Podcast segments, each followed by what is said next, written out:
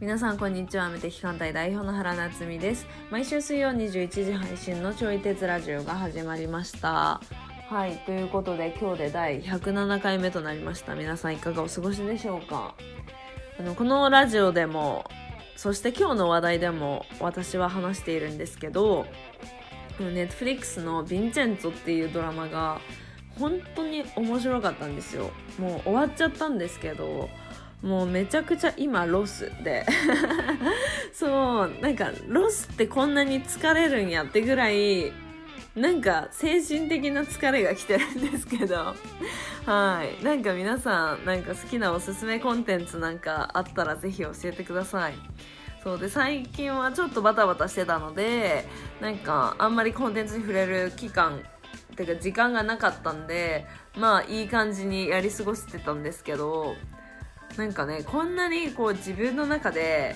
本当に一番面白いと思ったコンテンツだったからそれが終わるそしてなんか続かないみたいな感じのニュアンスがそのドラマで出てたんですねだからそのショックたるやみたいな そして私がここまでのめり込むコンテンツたるやみたいなことをなんかいろいろ考えさせられましたはいあのぜひヴィンセント見てほしいっていうのとあとあのおすすめコンテンツを教えてくださいはいそれでは本日のテーマをお話ししていきます無料と有料の境界線ストレスなく課金したくなるものと無料でも離れてしまうもの今まで一番面白かったエンタメについて違う感性のものを取り入れるためにおすすめなこと新しい出会いの方法における衝撃的な話などといった話をしておりますちょい鉄ラジオは唯一の自分に向き合うきっかけになるラジオという立ち位置で発信していきますので聞いてくださる皆様が何か考えるきっかけになったらと思いますそしてお相手は教育業界でご活動されております佐伯和也さんです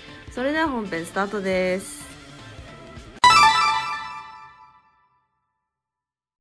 えなんか無料のサービスを使っててそういうう有ん、案内してくるのってどう思いますどうなんですかねあーなんか途中から有料にななんか有料じゃないと使えなくさせられるのがちょっとイラッとしちゃう。ああ確かに確かになんか無料で、なんか今までと同じようにずっと使えてて、はいで、有料版だとこういうプラスアルファでこういうのができますよだったら、はいなんか納得なんやけああど、確かになんか無料で使える分が制限されちゃったから、今までと違って。はだいからどんどん無料で使うのが窮屈になっていっちゃってたから、それで離れちゃったんよね。ああうん確そこはキープしといてほしかったね。それ結構なんか重要ですよねそうよね。うん。後々からシステム変えるっていうのはそうねそうずそう。るいだなって思いますよねから最初からそれならはいまだ分かったい。や確かに確か理に解はできた。はいあの YouTube だと、あの、なんか無料やとさ、広告入るやんか。ああはいはいはいはいで、あれって結構初期からそうじゃあそうですね確かん。に、ね。で、えっ、と、YouTube プレミアムに入れば、あの広告が消せるっていうふうにはいだから、ああれは最初からそうやったから納得ができて、うんうんで、なんか結局、あの広告鬱陶しいからあの課金しちゃうんだよね。はいはいはいそうもう YouTube プレミアムの IO ユーザーですよ。ああそうなんですそうそうそあの私 Spotify っていう音楽アプリを使ってるんですけど、う。うんうんス Spotify ってうん。うん。なんか無料だとめっちゃ落ちるんですよ。落ちるっていうのは強制終了するってこアプリが落ちると。ああ、そうなんや。でもうん。なんか大体3曲ぐらいしたら落ちんなと思ってまあこの 10,、うん10分ちょいしたら落ちんなと思っててうんうん。 Twitter とかで検索すると Spotify は無料だと落ちるみたいな、 すごいね。なっててうん。でたまたま Spotify 現 Spotify が運営してるラジオチャンネルとか聞いてみたんですよ。はいはい。そしたら全然落ちないんですよ。へえって。ことは意図的にその落としてるってことじゃないですかうんうんうん。課金させるためにはいはい。なんかそういうのはなんか逆にこちらとしては課金しようじゃなくてマジ最悪ってなったみたい な自分の精神状態的にあーなんか iPhone で似たような話あったよね。あのえ何ですか iPhone を使い続けてると、はい。えーっとね、2年経たないぐらいで一気に速度が遅くなる問題みたいな。そうなんだ。知らなかった。知らなかったで、ですあれが、なんかアップル側で意図されてたんじゃないかっていう話が、一時すごいなんか上がってたよね、ネット上に。だかへらそれも、やっぱふざけんなみたいになってた。ーはうんや意図してする落とされるみたいなね。い。なんか、うん。なんだろう。な、なんか違いますよね。 なんて言うんだろうな。それそうはなんよね信用に、信用に関わりますよね。関わるよね。なんか無料で使ってる時に、すごい快適に使えていて、はい。で、有料だとやっぱさらに魅力的ってなったら気持ちよく課金するかな。はい。うん本当に。そう YouTube の場合はなんでそうは思わんかったんやろもう、無料、無料はそういうもんだってなってるからじゃないですか。だからかな。まあそれか、YouTube はもうなくてはならないものになってたからかな。ああ、でも、両方ありますよね。確かに。YouTube 見たい。 YouTube 見たい。でも広告が鬱陶しいみたいな。広告に対するイラッと感はあったもんな。確かに。最初のなんか5秒とかさ。うん、でも、テレビの CM 見た、うんテレビもそうじゃそうだからっていうのは違いますか確かに。テレビでちょっと鳴らされてる部分があるのかもしれない。うん。そうワンクッシとョン挟んでるっていうか。にかくいいところでな。あの、は CM やれる。なんか最近テレビの CM の数多くないああ、日そうか。本のなんかドラマとかの中で。えー、わかんない。私、そんなテレビ見ない。でも、あー TVer ユーザーなんですけど、私は。うんうん。あの無料でテレビのやつが見れるやつ。そっか TVer は CM でへんもんね。いやでも TVer は CM がめちゃめちゃ増えました。なんか昔はほんと。その15分、あうん15秒の CM が、うん。こうテレビの CM の挟まうるんタイミングで挟まるっていう感じだったんですけど、うんうんうん。最近はその何秒なのかもわかんない。例えば30秒の時もあるし、15秒の時もあるし、1分の時もあるし。うんうんうんで、それが何個か挟まるんで、 1分って長いね、CM。長いです。めちゃくちゃ一回がします。 す。15秒でも結構なもんやのにな。はい。で、しかもなんかへー TVer の時は、うん上に表示表示されるんですよ。うんうん CM15 秒とか、うん。うんうん。 CM30 秒みたいな。うんで、なんか、テレビはそれがないじゃないですか。うんだから、なんか、うんなんか待ってられるんですけど、そうの、ん数字表示される時のイライラって結構すごいなって思いました。 うん。カウントダウンみたいな。そう、まだみたいな。ああ、カウントダウンがある方はイライラする イライラしましあた。あ、そうなんや。はい。うーん。てか、30秒かよみたいなのがまずあるじゃないですか。15秒。あじゃなくて、 あ、ああ、なるほどね。はいそ、ういうことね。もうなんなんですかね、その、ううんん。なんかもっとうまいことやってほしい、視うんう聴ん者的に心地よく見れるようにやってほしいなって思いながら見てます。ああ、てかそそれを、そうすることによって私は TVer をそんなに開かなくなりました。そうなんやね。やっぱストレスが。めちゃストレス。で、なんか課金すればなくなるとかがないんですよ。じゃあもう防ぎようがないんや。そうそうそううそう。わーえー、それは大変。そうだからなんか、うん。ネットフリックスにうん。ネットフリックスの住人になって、なんかね、これそのうん企業的には多分広告ってすごい大切だし、お金になるしってあると思うんですけど、なんかその使い方、見せ方次第で、うんうんね、有料プランに上がるとか、うん。うなんんか本当見せ方次第だから、そこら辺なんか徹底してほしいですよね。いいそうだ感じ、ね。心地よくなうんかやっん。てほしい。でまあ、ちょっと調べてみたら TVer って設立者がテレビ朝日とか TBS とか書いてるかあら、そうなんですねやっ。ぱテレビ局が元になって作ってるから、だからやっぱテレビと同じような仕組みになるんよね。間に広告が挟まってみたいな。確かに。 しかも、なんやったらテレビよりひどいみたいな。テレビよりひどいで、ネットフリックスとかだと、やっぱり、ネットフリックスっていうテレビ局と関係ないところを作ってるから、はい。だから、より快適な視聴とかも実現できるのかもしれんなそうですね。昔にとらわれないというか。うん、でもこの間、ネットフリックスが、あうのん値段が上がりましたっていうお知らせが来たんですよ。ああ、来た来た来た。でも別うにうん。ストレスないです、なくなかったですかどうでなすかかった。私はななかかっったたです。。へえって思った。そうそうそうそうそうそう。いいよみた いな。全然いいよって思いました。うんうんなんでなんでしょうね。なんでなんやろうね。普段から、あの、ネットフリックスを使ってて、ストレスを感じてないからかな。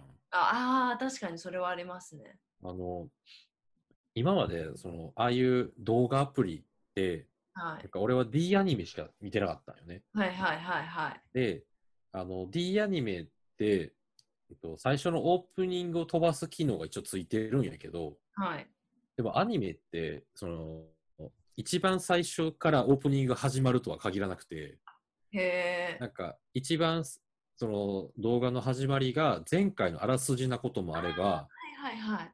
なんかこの後始まる本編の伏線的なあシーンだったりとかするから、いきなり最初にオープニングじゃないことが多いよね。ーはい。まあ、そういうのもあって多分、あの、D アニメやと、そのオープニングスキップ機能がほぼあるけどないに等しい状態だね。なるほど。あるけど使えないみたいな。はいはい。でもネットフリックスの場合ってほぼ確実に使えるのよね。うんうん、そうですね。うん、そうそう。で、しかもエンディングに入ったら、次の話へスキップみたいなのが出てきたりとかはい。っていうのがあるから、なんかね、気持ちよくこう話を続けて見られる。確かに。うん。だからそういうなんか、あの、D アニメでもそんなにストレスじゃなかったんやけど、はい。でも、なんかオープニングを確実に飛ばせるっていうことがこんなに快適なんだっていうことを思い知らされた。なるほど。まあその快適さとか、快適さかな快適さで、あのを感じてたから、その値上がりしても別になんか嫌な感じはしなかった。確かに。この快適さなら、まあまあいいよね、みたいいつもありがとうマインドが。な。あ、そうそうそうそうそうそう。確かに、あのーお値段以上の恩恵はうん受けてる感覚はありますよ。あ、そうそうそう。で、なんかこの感覚はあの N NHK に対しても結構持ってて、俺は。ああ、はいはいはいなんかはい。 NHK のさ、なんか、あの、受信料払うの反対みたいなの結構あるじゃないはいはいはい。でも NHK ってその間に広告挟まらへんし、はい、でしかも、あの、なんか YouTube の動画よりも、なんていうの、科学番組とかのなんか CG の作り方とかがものすごいクオリティ高いなって思うよね。はあ、はあはあはあうん。だから一体これにどれだけの人件費とかお金かけてんねやろうと思ったら、はい、なんか月々1000円ぐらいまあいいかなと思っちゃう。ああ、確かに。うん。って思って、なんか受信料払うのも、なんかあそんなに抵抗はない。なるほどなるほど。うんだからやっぱ内容というかコンテンツを気持ちよく見られてるかどうかっていうのが、はい。なんか俺はお金払うかどうかに結構重要なんやなと思う。今話してて思ったけど。はあ、はあはあはあ、うん。確かに。あれですよね。ん NHK ユーザー、普段から見てるんだったら、うんうん。そうだし、でも普段から見てない人が講義を、あ講義を申し立ててんでしょうね。ーあー、そうだよね。なんか俺は結構サイエンスゼロとか好きなんよね。あ あれとかよく見るから、あ、はいだ。からあ見させてもらってるし、それは払うよみたいな感じだよう。んうんうんうん。確かにな。普段見ひん人はそうやろうね。はい。でもさ、これちょっと迷うところよね。なんか間に CM 挟まってもやっぱイライラするじゃん。はい。イライラします。ね。で、普段 NHK 見てない人が、こう、千い千い何百円とか払うのもやっぱイライラするじゃん。っはい。イライラします。てなったらテレビって何を撮ってもイライラするしかないんじゃないかなと思うよね。確かに。今から何が火事起きるってなったら、そりゃ、うそう、イライラですね。ん。ね。うん、 YouTube がなかった頃はそれが当たり前やったから、はい。 Netflix とかね、なかった時。だからそれは許せてたけど、はい。今 YouTube とか Netflix とかそういう広告消せるサービスとか広告がそもそもないはい。サービスが出てきてしまったから、はい。やっぱそこと比較したらテレビのイライラ度合いが圧倒的に高い。いや、圧倒的ですね。本当に。ね。だからもうドラマとか見るときも録画でしか見なくなった。ああー、確かにあ。の、まあ飛ばすのもちょっと手間なんやけど、はい。うん、でもなんか飛ばせるだけいいかなと思って。いや、本当ですよう。んたまに面白いのやってる、テうレビ。うんん。この間やってたドラマで、あの、えっとね、TOKIO の永瀬くんが主役、主演やってた、俺の家の話っていうドラマえが知あらってない。、はいはあの、えっとね、西、あれ西田敏夫だったっけ敏敏行敏行か。敏明か。あの、なんかお、おじいちゃんだ。い。ああの釣りバカ西の。そうそうそうそうそうそう。はい。なんか、えっ、とね、能、能をやってる、その伝統芸能のああ、はあは能をやってる、その、なんか名家で、あはあ。はい。で、その、西田敏行さん、敏行だっけ敏明、はわわかんない、わかんない。まあ、西田さんにしよう。はい。 がやってる役が人間国宝なんよね。 へえ。脳のすごい人で。で、はい。その永瀬さんの役が、えっと、息子なんよ、その息子でね。はあはで、その永瀬さんは、その能の家を継ぎたくなくて、あ。はい。で、あの、もう家を出てプロレスにはまるっていう。へえ。プロレスラーとしてはいは活動してたんよね。自分の身元を隠しながら。い。うんうん。でも、その西田さんが演じるその父親が、もう介護が必要な状況になってた、認知症になって。はあはあはあはあ。で、それで、あのそういう状況になったから、もうプロレスをやめて、あの家に帰ってきて、介護を始めるっていう、へえ。そういうなんか、あの、なんか介護を中心にした、うん。あの、テーマにした番ドラマやったんやけど、はい。なんかそういう人間模様とかね、プロレスや、なんか脳脳から目を背けてプロレスやってたけど、でも認知症になったから家に帰ってきて、また脳と向き合わざるを得ないみたいなね、とかはあ。が、なんかね、しかもそこに、その永瀬さん、実は離婚歴があって、はい。で、その、あの元の奥さんとの間に息子も一人いて、その息子がなんと発達障害で、はい。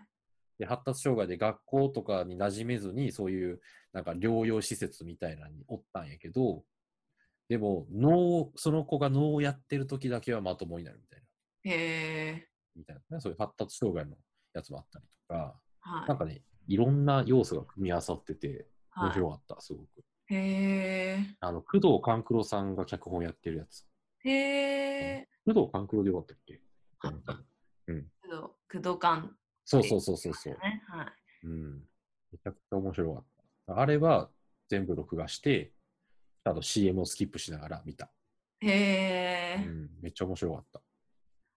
うん、確かにうん。ドラマがあ、ドラマによって視野が広がるとかもありますもんね。あるある。うねん、あの妻のお父さんがはい。あの認知症で今施設におるから、はい。まあ、そういう状況もあったからそういう認知症をねテーマにしたドラマでなんか共感をしちゃったっていうのかはあ、はあはあなはあ、自分の状況とね近いからなるほど、なるほど。そう時々面白いのあるよねうん、面白い。そうそう私は、うんもっぱら海外ドラマうんなんですけど、うんうんなんか最近、そのネットフリックスであった、うんシシーシュポスみたいな感じかな。うんうんうんまあ、その、なんですかね、せんうん戦争が起きるみたいな。ほうほで未来からなんか人が来てとかなんかそういううん系なんですけど、ううんうんそれを見てるとなんかすごいリアルでほなんかそのコロナが起こった手前なんか起きかねないみたいな感覚になったりとかううんうんすごい面白かったです。えー、シーシュポスはい、うんうんで結構伏線バリバリ系のうん。ほうほうほなやつなんでう。うん。なんかそのみんながこう本当はこうなんじゃないかって語ってるのも面白いし、うーん。すごい良かったですね。うんうんうん。えー、そうなんか知らない世界をなんかに触れうんた時間って感じがしました、うん自分の中で。ネットフリックスオリジナルのやつなんかなああそうですそうです。あー。えー、そう面白かった。普段アニメを見すぎて人気急上昇の作品とかでアニメしか出てこなくなってる。えでも基本あ私のでもアニメですよ、あ、そうなんや。じゃあアニメが普通人気だってことなのかえ人気なんじゃないですな。かそういうことか。はいそっか。アマゾンとか YouTube のリコメンドとはちょっと違うのか でもだうん、な。あでもその新種こそ入ってるあった。トップ10。はいあとこのえトップ、ー今日の4位のヴィンチェンツォも大好きですヴィンチェンツそうなんかイタリアマフィアが、ォ。うんうん。まああの韓国に帰ってきてうんうん。で巨大企業と戦うみたいな うーん。えそういうの超楽しい。うんヴィンテンツォは私は今まで見た海外ドラマの中で一番うん面白い。ー、あ、マジで。はい。へえ。で、みんなにも宣伝しておきます。じゃあ、ちょっと時間を見つけて見てみよはい。本当面 白い。 う。 そんなそんなにへえ。はい、やっぱなんか私多分、うん伏。線回収みたいなのが本当好きなんですよ。そういうの面白いよね。はい。あの、あの時のあれこうだったな、みたいな。そうそうそう。だからコナンの黒の組織みたいな。ああ。あああいうのが。がめっちゃ大好きで。はいはいはい。でもコナンって、 うん。さっき言ってた、まあ、それこそ通常のうん。プロの組織が動かない時間の方がめちゃ長いじゃないですか。そうやね。でもそうじゃなくてもっとなんかうん黒の組織全体で見たいって思ってるタイプだから そういう人にはすごいいいと思います。プラトーが長すぎるみたいなね。そうそうプラトー長すぎる問 題。転換期もっとちょうだいみたいはい、な。そのプラトーは自分の人生においてでいいみたいな摂取するエンタメにはいコらないナンコナンにはいらないみたいそうそうコナンにはいらないな。ああ、なるほどね。はいあーなんか今まで見たアニメの中で伏線回収系で面白かったのはシュタインズゲートやね。えー聞いたことはありますメモシとュか、タインシュタインズゲートの伏線の回収の仕方は、あの最終話ですごいびっくりした。へえあの第1話のあれがこうつながんのみたいな。あそういう感じなんだへ全なんかね、最後の2、3話で全部紐解けていくのね。えなんか、なんか怪しいとすら思ってなかった頭の片隅にちょっと気がかりだった。やった、ネットフリックスにある。はい。あ、ほんと。はい。シュタゲのね、アニメはね、おすすめ。めっちゃ面白かったね。そうなんだ。うん。えー、なんかあ、あなたへのおすすめマッチ度みたいなの出てくるじゃないですか。うん私多分アニメ全然見ないんで68%ではあるんですけど、でも見てみようと思います。うん。マッチ度ってどこで出てくるの えー、なんか、コンテンツを押して、うん。多分見たことないコンテンツを押すと出て,、出てきますよ。えー。あ見たこ、とこれか、あった。マッチ度7、ヴィンセンソーは76%になってる。あ、えー、多分でも低い方ではあると思います。あ、わかんない。私が90何パーセントのしか見ないからかもしあれ ない。ーヴィンセントめちゃ面白いです。ゴールデンカムイとかでも98%になるね。へえ。高いマッチ。自分が普段触れてるコンテンツに近いテーマは結構高いです。うんうんうん。えー、これ数値化されてるの面白いな。面白いです。面白い。ね。そういうのもなんかうん見たいにつながりません、つながる。なんか自分と合ってるんだって思。そうそうそうそうう。うん。なんか Amazon プライムも一応契約してるんですけど、うん。それは私はなんかあなたにおすすめっていうところもあるそういううん欄あるんですけど、うん。なんかまあいいかなって思っちゃうんですけどうん。でもネットフリックスだとあなたにおすすめ98%とかなんか具体的うんうんに出てくるから、うん。なんかそっちを優先しちゃいますよね 自分が。面白いね。そうやね。なんかそういうその細かい、うん。ね動線みたいなのもすごいなうんうんうんと今思いました。ねえはい。ー、これネットフリックスで人気の作品って言って、はい。あの、光のお父さんっていうドラマがあってさ、はい。ドラマこでれすがか、そうそう、ドラマ。で、はいこれあのゲームを通じて息子と父親が関係性を取り戻す物語なんやけど、はい。実はないよね。えーで、これが人気って出てくるんやけど、古いし、そんなメジャーなやつじゃないし、は絶対リコメンドだよなと思いながら。い。あー おすすめだから出てきてるやつだなって、人気というよりは。あー、確かに確かねに。えー。なんかやっぱいやー面白いカスタマイズされるとね、いえ。いですね。こちうらん。で。ねえ。うんうんうんうん。そうそうそう。で、それをなんかあんまよく思わない人とかもおるけど、なんかあんまり視野が広がらないみたいな。確かに確かに。ね。なんかそういうの言ってる人もおったけど、やっぱ便利といえば便利だよね。確かうん。に。便利。そう。で、なんかその視野が広がらない問題を、はい。あのちょっと一つ解決する手法を思いついて、お何ですか思いついてというか、そんな大したもんじゃないんやけど、はい。あの人と、その、なんか、トップ画面を共有すればああ、確かに。いいいなと思って、あの YouTube のトップ画面とか、多分人によって全然違うと思うよね。や、全然違いますね。だから、なんか、何がおすすめに出てるのかっていうのを聞くだけで、はい。多分自分が普段見ないようなコンテンツには簡単に触れられるんじゃないかなと思うよね。確かに。だからさっきのヴィンセンツォの話だって、は。ないんか、一応ランキングに入ってたからパッと出てきたけど、 はい。なっちゃんが今名前出してくれへんかったら、多分、はい何、視界には入ってるけど、認識はしてなかったみたいあな感じだと思うんそうでだすよね。私もアニメとかも多分そうですもん。うん。ねえ確かに。興味の分野に入ってないといくらランキングに上がってても、うん。えーってなっちゃいますよいや、ね。そうそうそう。意識止まらん。そうですよね。確かに。だからもしかしたら、なんかこういう YouTube と Netflix とか、そのリコメンド機能があるはい。ような、あのサービスで視野を広げていこうと思ったら、結局やっぱ対人関係とかなってくるのよね。確かに。人が何見てんのか教えてもらって、あ、面白そうみたいな。確かに。でも意外とね、Facebook とかでみんなのトップ画面には何があ上がってるんですかとか聞くだけでもね、勉強になりそうます。そうそうそうそうそう。ベースで聞いてみよね、面白う。そ面白いと思う。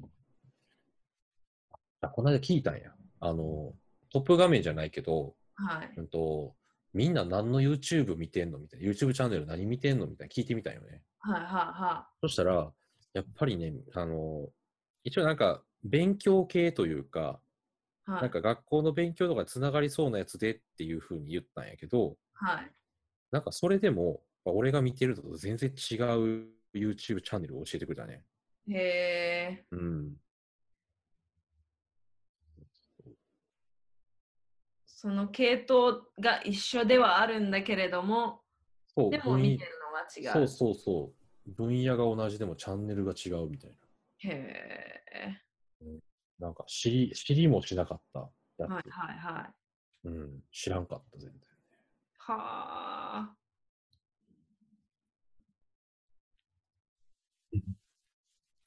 例えば、なんか、今、あの、化学の方の科学をはい興味持って勉強してる女の子がおって、はいはい。で、その女の子が見てるチャンネルは、えっ、とね、ゆっくり実況っていう、はい。あの、言ったらコンピューター音声でその解説をしてくれるサイトなのよね。はいサイはトといい。うかチャンネルなんよ。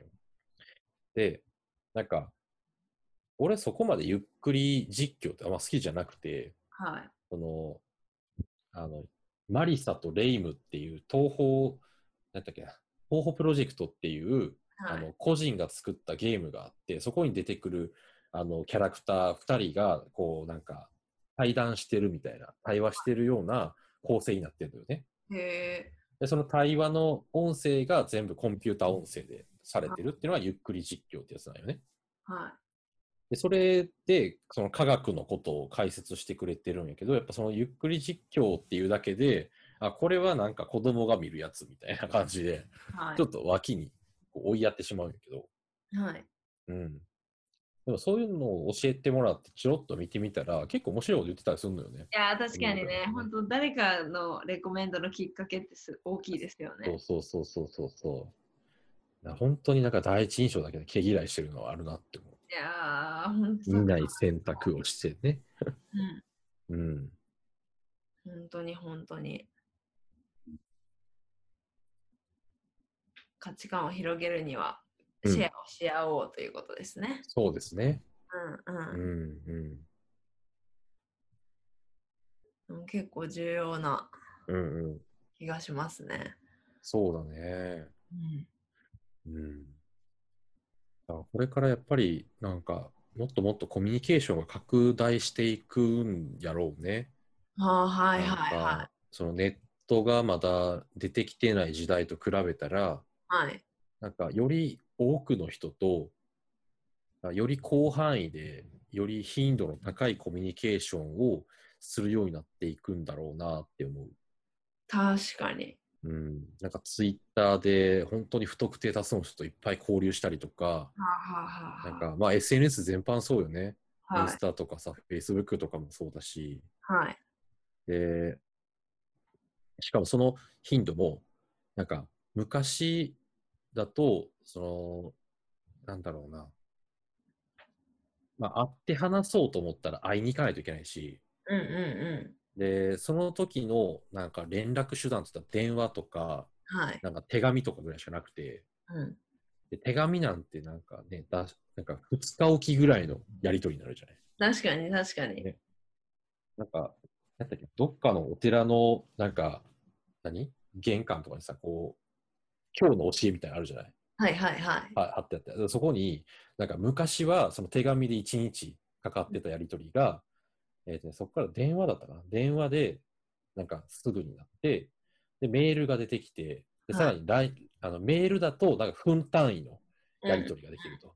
で、今度は LINE が出てきたら、LINE はもうなんか秒単位のやりとりだみたいな。確かに。だからどんどんどんどんコミュニケーションのスピードが速くなってきて、でスピードが速くなれば量が増えるから、うん。そうまあ、それで、なんか、よりいろんな人と、なんか、あだいぶ高速な、あの、コミュニケーションを取るような時代になってきてるのかなって思確かに。う。うん。確かにそうです。取ろうと思えばってことですよね、でも。まあまあ、そうだよね。取ろうと思えば。そうそうそうそう。取ろうと思えばそれぐらいの頻度で取れるから、はい。だから、そのリコメンドされて、なんか視野が狭くなってたとしても、はい人とコミュニケーションを取ればそこは簡単に解解除できる。確かに、意外と簡単に解除。そうそうそうそうそう。うん。確かに。まあ、人とのつながりが大事やね。大事ですね。この時代だからこそ。うん、あほんで、しかも、はい。あのこれはなんかオンラインゲームの話を考えてる時によく思ってたことなんやけど、はい。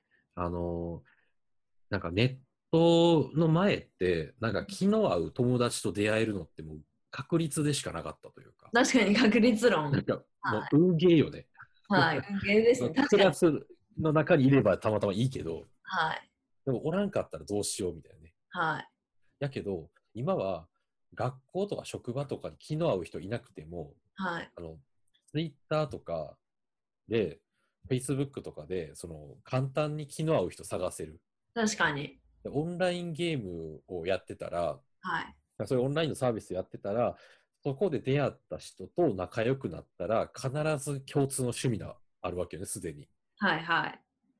ていう感じで、なんか、共通の趣味とか気の合う人と出会う確率もめちゃくちゃ高くなってるなって思う。確かに。うん、例えばあの、この間ね、スプラコンっていうのを調べてたの。うんうんうねん。コンって結婚のコンですかそう、結婚のコはいはン。で、い。スプラっていうのはスプラトゥーンっていうのはゲームの話ね。はいはい。だからそのスプラトゥーンっていうゲームを通して出会った結婚ってどれぐらいあるんやろうって調べたの。ああー、はいはい。そしたら、まあ、スプラコンっていう単語になってるぐらいやから、めちゃくちゃ多かったよね。えー、そうなんだ。はで、しかもその、それを調べていた、い。はい。えっとね、2日後かなんかに私たち結婚しましたみたいな動画がまた、また上がってて。へえ。だからなんかどんどんいろんな人がそのスプラトゥーンを通じて結婚していってんだよね。へめえ。っちゃ面白いなと思ってね。面白。そうそうそうそう。だからもうゲームしてて、なんかその時で、あの、もう人となりがなんとなく分かってるかもしれない確し、かに。そう、コミュニケーションも取るしね。うん。でもなんかリアルで会う方がうん。いいと思い込んでるのは昔の時代の流れですよね。運そうゲやーの、ね。運ゲーなのに、本当に。はい。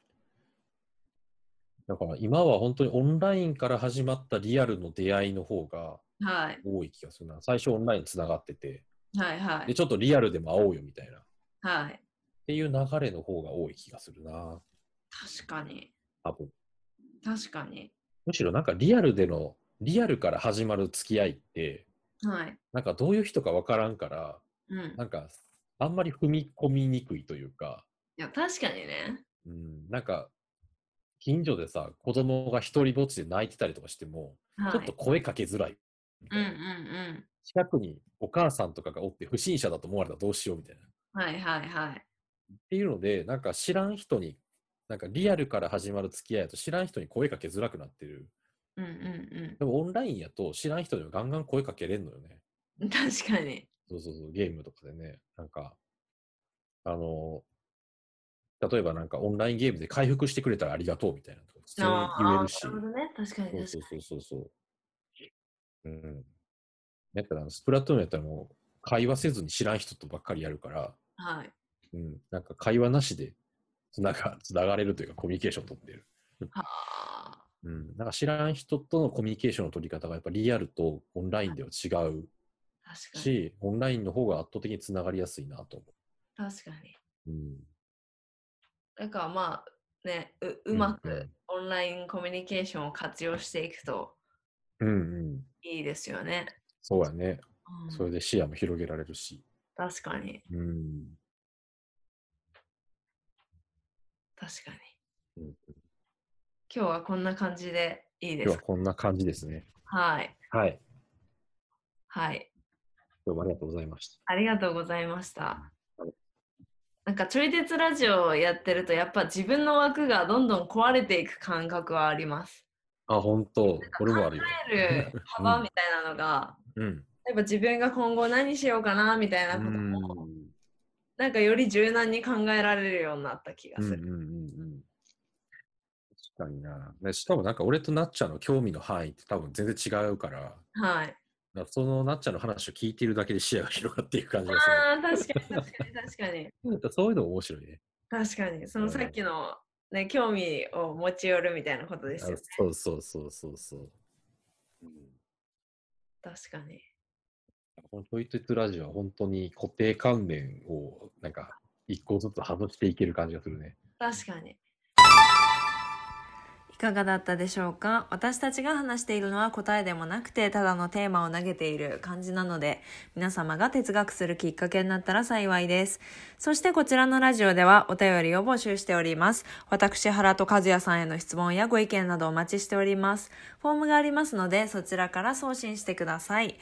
それでは来週も水曜21時にお会いできることを楽しみにしております。ではさようなら。